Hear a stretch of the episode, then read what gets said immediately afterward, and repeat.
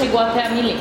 Uma aluna da Milene, põe foto da Andressa aqui, chamada Andressa, me mandou uma mensagem e falou: Moça, eu tenho uma pessoa para te indicar, minha professora. Eu falei: Me conte da sua professora, por que, que você acha que a gente deve entrevistar ela? E aí ela me chamou no WhatsApp, pediu o WhatsApp e mandou o link da matéria que saiu no jornal aqui da cidade, no Cruzeiro do Sul, que a Milene ganhou um prêmio em Brasília, o um prêmio que foi um concurso realizado pela Câmara dos Deputados, é, que falava o, o, prêmio Maria da Penha. É a realização de curtas, né? Curtas metragens. É, e a Milene vai contar tudo desse curta, como surgiu, pelo que a Andressa falou, não foi a primeira vez que você ganhou o prêmio, né? então, é, tem, tem mais coisas. Primeiro que falar que eu fiquei muito emocionada quando você me procurou, porque a Andressa é uma ex-aluna, que 3, 4 anos já. Eu dei aula para ela durante 5 anos aqui na escola, foi uma aluna muito participativa, muito querida, que colaborou muito no, na minha luta pelo protagonismo estudantil, para fazer uma escola mais ativa, assim, então ela é muito, muito querida. E ela não comentou comigo né, em momento nenhum que tinha falado com, com vocês e tal. Quando você falou que foi mais aluna para qualquer professora é, chegar no projeto desse através de um, ex-aluno, é um momento que você falar, puxa vida, né?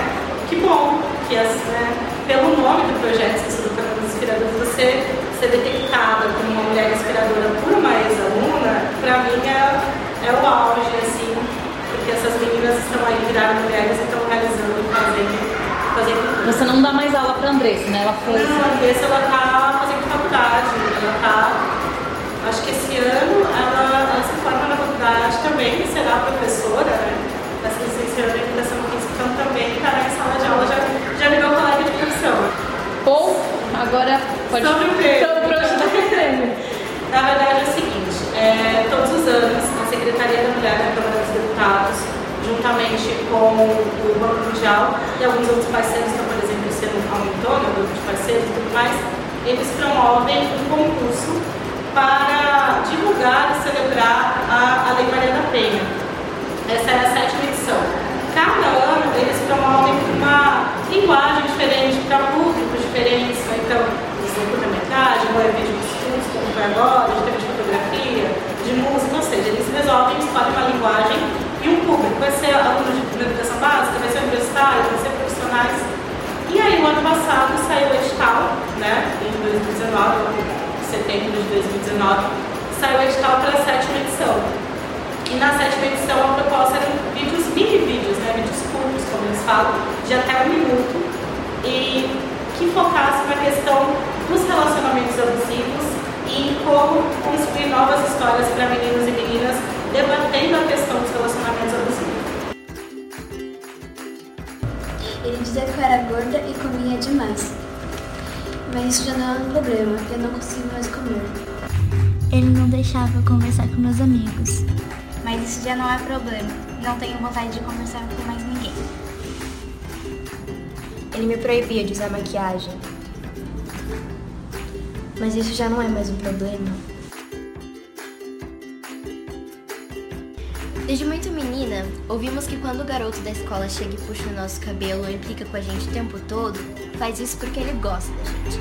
E tá aí, aprendemos errado desde o começo. Isso não é amor. Ter ciúmes não é amor. Controlar o seu corpo, querer controlar sua personalidade, dizer com quem você deve conversar ou não, diminuir sua autoestima, não é amor. Isso não é amor, é abuso. Você merece alguém que te fortaleça, alguém que a faça feliz. Não ignore os sinais. Mas foi, foi o termo. Como você comentou, né, a primeira vez que a nossa escola participa, porque na segunda edição, o edital foi em 2013 e em 2014, também foi audiovisual, que é o nosso ponto fraco o nosso ponto forte. a gente tem essa, essa quedinha, essa paixão pela questão pela linguagem do vídeo. E aí eram curta-metragens de até 5 minutos, aí nós fizemos meio do susto. Então na segunda edição nós ganhamos com o ensino médio, ainda como tinha aqui na escola, para os alunos mais velhos. Quando saiu o edital do ano passado, por que não, né? Porque os alunos adoram audiovisual e eles sabem que a escola já tem esse, esse prêmio nacional de audiovisual que motiva eles a eles ah, então vamos, vamos, vamos, vamos, né? Com os, com os alunos menores. E a gente participou e para nossa grata surpresa, a gente venceu novamente Quantos alunos participaram do projeto, Miriam? No projeto como um todo, eu tenho 16 alunos, porque nós realizamos quatro vídeos. Né? Nós mandamos quatro vídeos e esses vídeos eles passaram por um processo de seleção de júri técnico e aí por regiões do país. Né? Então, no nosso caso, a gente compete com a região sudeste. Então, vídeos de escolas públicas e privadas de São Paulo, Rio de Janeiro, Minas Gerais e Espírito Santo. Né? Essa é o nosso foco aqui regional. Semifinalistas, tinham 10 semifinalistas da região sudeste, três dos semifinalistas eram nossos, assim, então a gente tinha 30% semifinalistas. Então, foi o primeiro momento que a gente ficou meio chocado, meu Deus, como assim, né? O projeto como um todo foram 16 alunos produzindo os quatro vídeos, fazendo toda a questão da edição, a gente debatendo como seriam os roteiros, maquiagem, figurino e todo o processo. A gente tem 16 alunos do sexto ao novo ano. Então, alunos é de 11 até 14 anos. É, e eu vi o que isso chamou atenção, é, porque eles foram alunos mais jovens do que o restante, Sim, né? Sim, entre os, os, finalistas, né? Os 10 vídeos finalistas, só era composto por alunos de ensino fundamental, os eram alunos de ensino médio, né? então alunos mais velhos.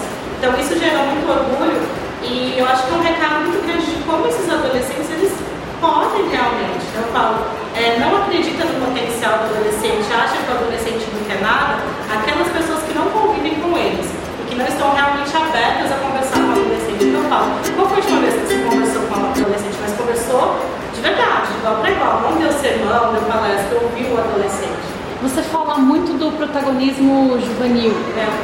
Eu ainda recordo para o protagonismo estudantil, né? Estudantil. É mais comum a gente falar do protagonismo juvenil. Como eu sou professora e uma professora apaixonada né, pela educação, eu foco muito na fiz minha bandeira, digamos assim, né, minha filosofia de vida, o protagonismo estudantil, ou seja, que o aluno ele se sinta o centro de importância, o protagonista, ele seja o protagonista da escola, da educação como um todo, seja ativo, né? Ante aquela escola que, que o Paulo Freire chamou de bancada, onde você não pode chegar e ficar jogando conteúdo para o teu aluno como se você fosse o dono supremo de todo o conhecimento, né?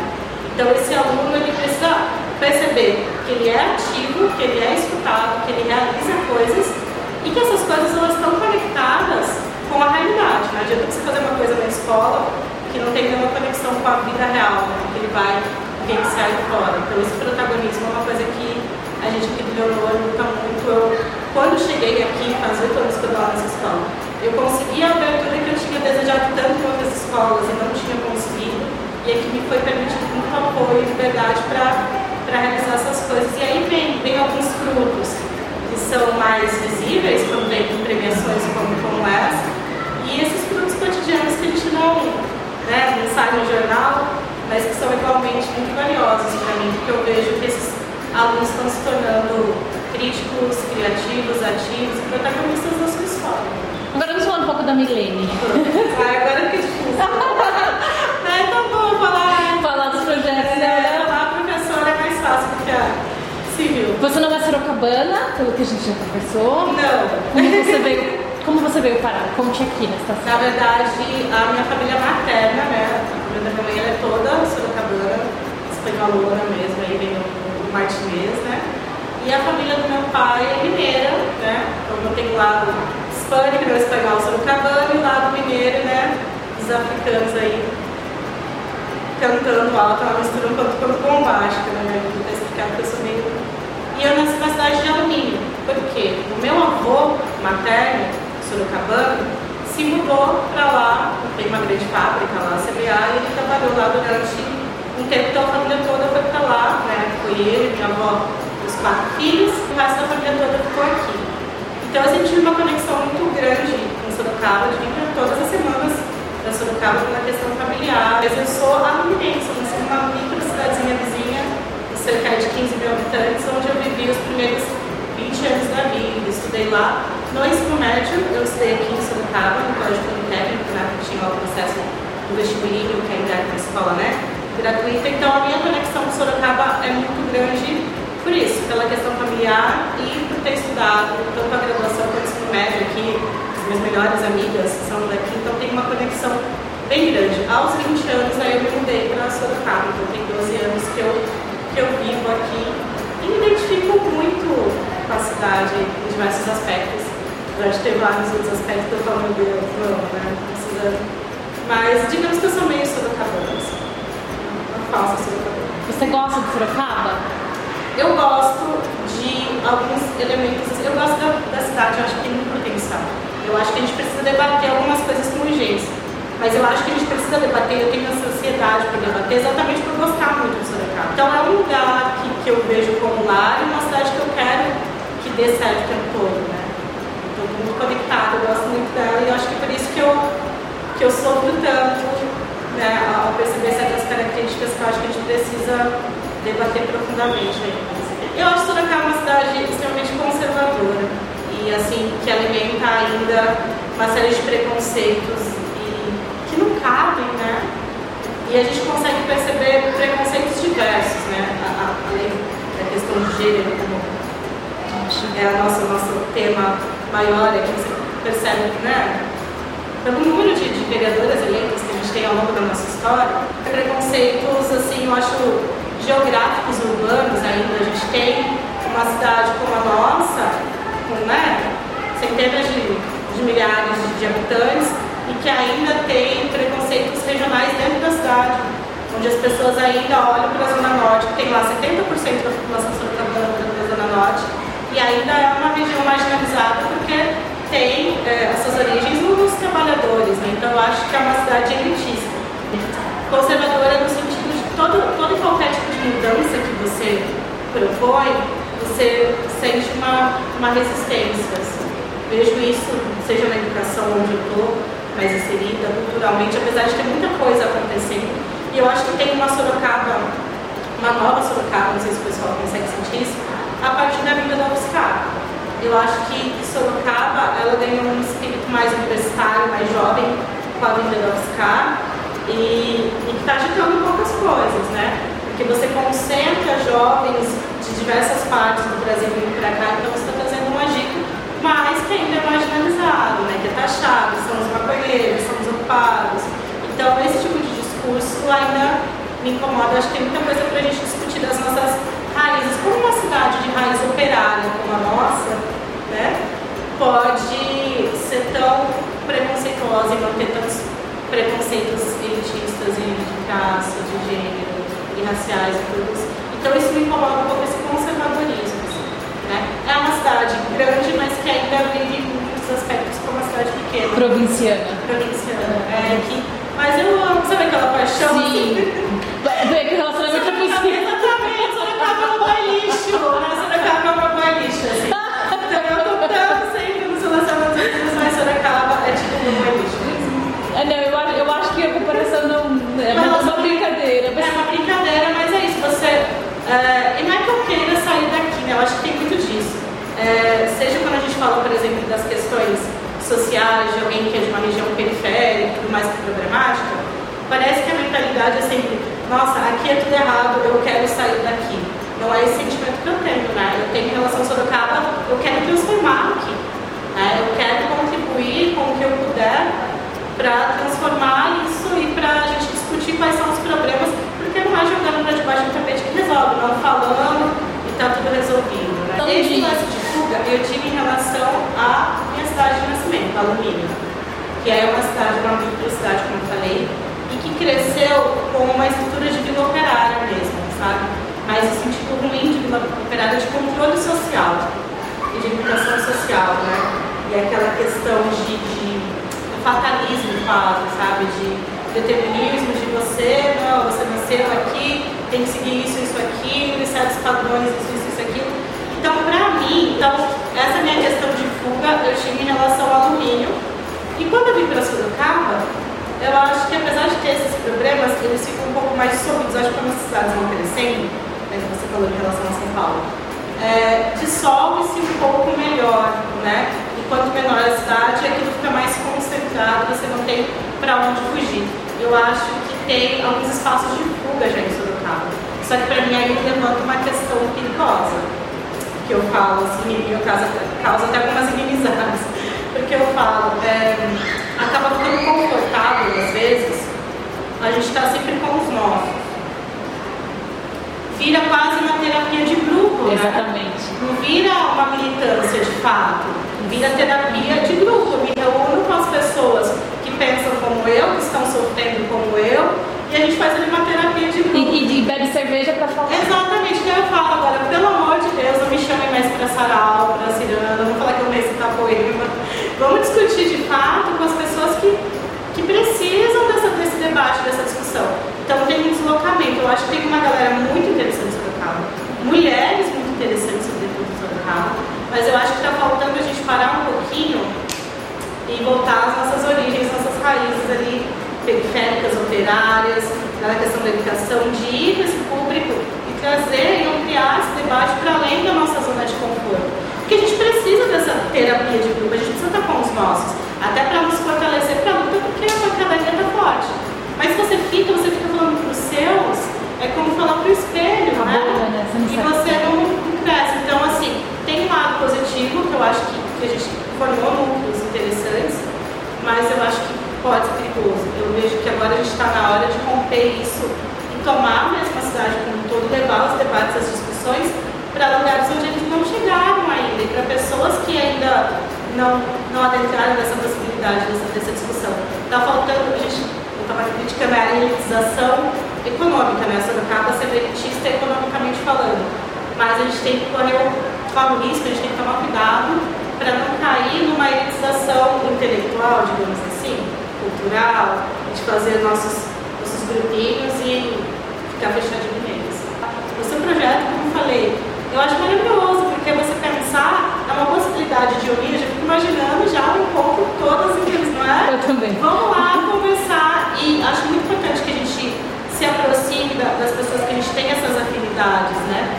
Mas a gente precisa se aproximar para falar, tá bom, estamos aqui, somos um time. E agora a gente vai fazer o quê?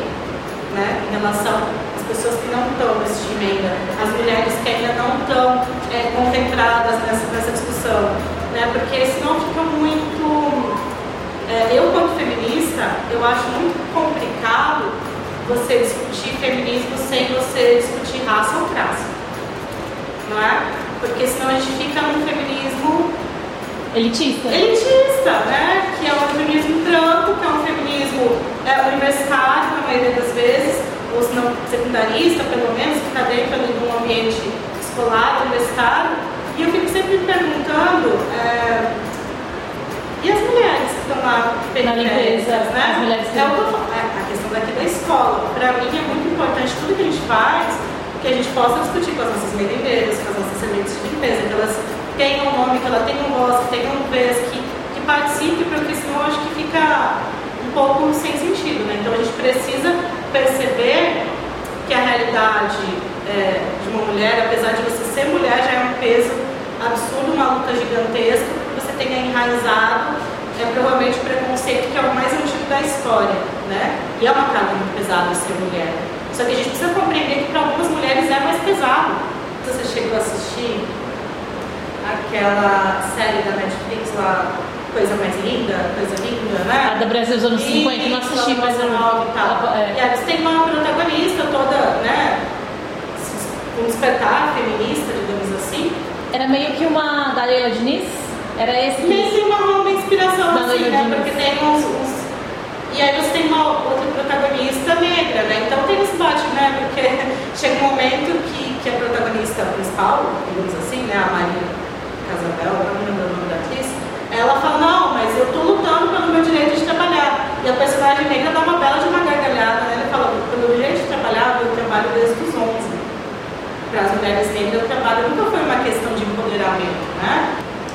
Eu queria também que, já que o tema é o relacionamento abusivo, que você falasse para no podcast no YouTube é, é, é, sinais de que é um relacionamento abusivo, porque alguns momentos acho que a gente já se deu conta, não necessariamente ter vivido um relacionamento abusivo, mas alguns pedidos que a gente fica em dúvida, será? Alguns sinais que pode ser. Sim, é, isso é muito interessante, essa questão dos sinais foi até. A gente fez quatro vídeos, né, como eu falei pra você, mas nesse vídeo que foi vencedor do prelúdio, até o nome, né, já, já vem isso, para você pensar dos sinais, e a Sofia, né, a nossa aluna, ela termina falando, não, não ignore os sinais. É exatamente isso, porque a, é, eu acho que tem uma naturalização do abuso. Né? Eu acho que a questão do, homem abusivo, principalmente, foi algo que foi ao longo dos anos, ao longo dos séculos, naturalizado. E seja naturalizado desde a nossa primeira infância, onde vai lá o garotinho e puxa o cabelo, né? E vem a professora falar que ele está puxando o cabelo porque ele gosta de você. Cara, isso Por favor, professoras, não façam isso, não naturalizem o abuso, sabe? Porque você começa a perceber, não, mas é porque homens, eles não sabem lidar com sentimentos, eles são assim mesmo. Então a gente tem uma série de discursos de naturalização de coisas que não são naturais, que não são bacanas, que não são legais. E ao mesmo tempo a gente tem a ideia de que relacionamento abusivo é só o cara chegar e te dar um tapa na cara. Como abusivo, só o último ato, digamos assim, só a violência, o sistema da violência é, física, do feminicídio, que infelizmente né, nosso país lidera aí um dos países feminicistas do mundo. Mas não, o abuso, e aí voltando para essa questão dos adolescentes que a gente pegou, principalmente imaginando as pessoas que estão tendo os primeiros relacionamentos para tentar desconstruir. Lógico que é válido para todo mundo de qualquer idade e de qualquer gênero, mas tem algumas dicas assim, a pessoa que ela não aceita, respeita e valoriza a tua personalidade, ela já é abusiva. Uma pessoa que ela vai criticar aspectos físicos, aspectos emocionais, comportamentais, com quem você fala, o que você faz, o que você gosta, o que você veste, o que você come, né? Então, como você falou, eu já vi ao longo da minha vida várias amigas que têm relacionamentos que elas consideram super felizes, de sucesso, passando por situações abusivas, seja maridos proibindo a, proibindo a, a esposa de comer sobremesa, tipo, não, mas você não vai comer vai ficar gorda. esse, esse doce. Ou do censurar o tipo de roupa, né? Mas vai com essa roupa. E esses são né, estereótipos um, um, um pouco, mas eu acho que no primeiro momento não é nem aí. Eu acho que começa com a romantização dos ciúmes. A gente encarou que ciúme é amor, é prova de amor. A pessoa sente ciúme porque me ama muito. Não, isso não é um relacionamento saudável. Então começa, ah, não, comecei a namorar, então eu tenho que me afastar dos meus amigos homens, porque meu namorado não gosta que eu converse é, com eles. É um sinal de alerta absurdo, né?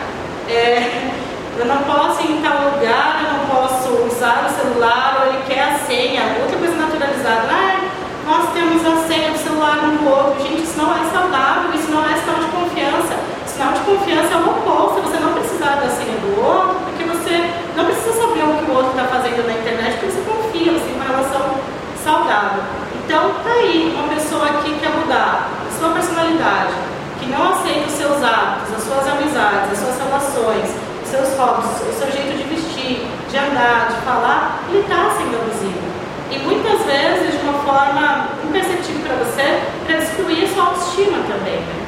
Para você acreditar que você é muito sortuda, ou sortudo, né? Mas a maioria das vezes a gente sabe que os homens são mais. É, mas eu ia falar, abusivos. mas também tem casos de homens que tem, homens sofrem. Vários- tem, tenho vários relatos é, de homens, mas eu tenho muitos relatos, eu tenho uma gama grande de, de contatos Brasil afora nos grupos feministas e tal, de garotas, de mulher, mulheres lésbicas relatando é, sofrer abuso das companheiras, das namoradas, esposas e tal. Então a mulher também pode ser abusiva, mas pela construção social, cultural machista que nós temos como sociedade, os homens eles acabam sendo muito mais abusivos porque eles têm essa ideia ainda de posse sobre a mulher. Né? Que mesmo hoje, senão a gente passa, a gente fala assim, parece que a gente é, é dona de toda a verdade. Sim, que não, sim, sim. gente, tá aí que tá o processo de crescimento. E mostrar que não é vergonha. Então eu não tenho vergonha de dizer que eu vivi há uns anos atrás uma relação que hoje eu percebo que era abusiva. Mesmo como eu falando, ele nunca foi grosseiro, nunca gritou, nunca Te bateu, nunca me proibiu de ir em lugar nenhum ou vestir nada, mas era abusivo no sentido que ele queria minar né? Me fazer acreditar que, que eu era uma pessoa difícil de ser amada. Principalmente porque, infelizmente, tem aí uma convenção social, uma, uma postura de que a mulher ela só é feliz se ela estiver dentro de um relacionamento. Cara, isso é muito furado, muito furada mesmo, né? Porque daí eu vejo que muita mulher acaba ficando em relacionamentos Se ruins. sujeitando a ficar com os bolinhos. medo, da soli- né? Pelo medo da solidão. E muitas vezes não é nenhuma dependência econômica, como era umas décadas atrás, né? É uma, uma dependência emocional, por uma questão de status, né? De você julgar que você é, é- é fracassada se não tiver uma relação. Então isso é muito complicado. Se tiver alguém bacana, Ok. bônus. É isso que as pessoas Sim. Tá numa relação com uma pessoa bacana, que você ame, que te ama, que te respeita, que você respeita, que vocês crescem juntos e apoiam juntos, se divertem juntos, pelo amor de Deus. Relacionamentos têm que ser divertidos, né? As pessoas Sim. têm relacionamento pra passar raiva. Sim. Não fica no relacionamento Sim. pra passar raiva, né? Tem isso também. Teve uma amiga muito querida, uma pessoa iluminada, que eu adoro, que assistiu aos vídeos, eu mandei para ela os quatro vídeos antes da gente mandar para o concurso, e ela falou, Bi, caramba, eu me descobri, eu descobri no vídeo das crianças, na fala delas, que eu tenho sido abusiva com o meu marido há anos, né? E isso para mim deu um caramba, né? Como assim? Então é invisibilizado, não é o, o abusivo, o abusivo, a pessoa abusiva, não é aquele ser monstruoso, horroroso, é. né? Muitas vezes socialmente é uma pessoa incrível, bacana e tal, só que desenvolve ali essa característica com alguém. Então essa questão dessa minha amiga ter percebido isso, passado a se policiar e se desconstruir a partir do, do vídeo foi para mim um negócio incrível, assim.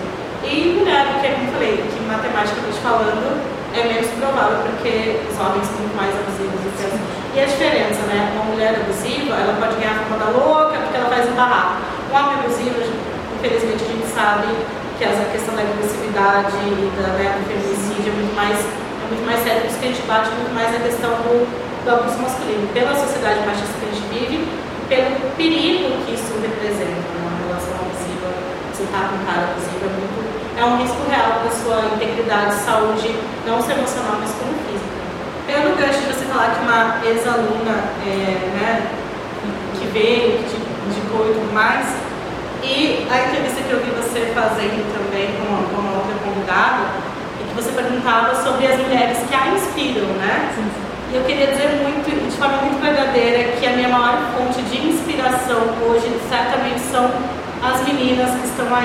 Né? A gente tem é, uma leva, uma safra de garotas muito maravilhosas que precisam do nosso apoio, precisam da nossa luta, porque são incríveis que vão transformar num nível extraordinário, muito mais do que nós, nossas mães, nossas vós, essas, essas meninas, elas vêm muito cedo. Então tem meninas de 10, 11 que já vêm falar e querer questionar e se impor e não aceitar. Então eu quero dizer para as meninas todas de Sorocaba, né, e do mundo, que elas me inspiram todos os dias a acordar e tem dias que é difícil, porque não importa, ah, uma mulher adulta, professora, historiadora, feminista, ela vai ser super segura o tempo todo, incrível. Mentira, tá? Eu vejo que às vezes tem esse olhar, né? A gente também tem insegurança, a gente também olha pro espelho e fala, nossa, estou feia, aí depois fala, dane-se também, quem disse que eu preciso estar bonita, que a gente também pode cair em contos de relações que não estão legais, que todo mundo está aqui aprendendo e que a minha maior motivação e inspiração hoje para acordar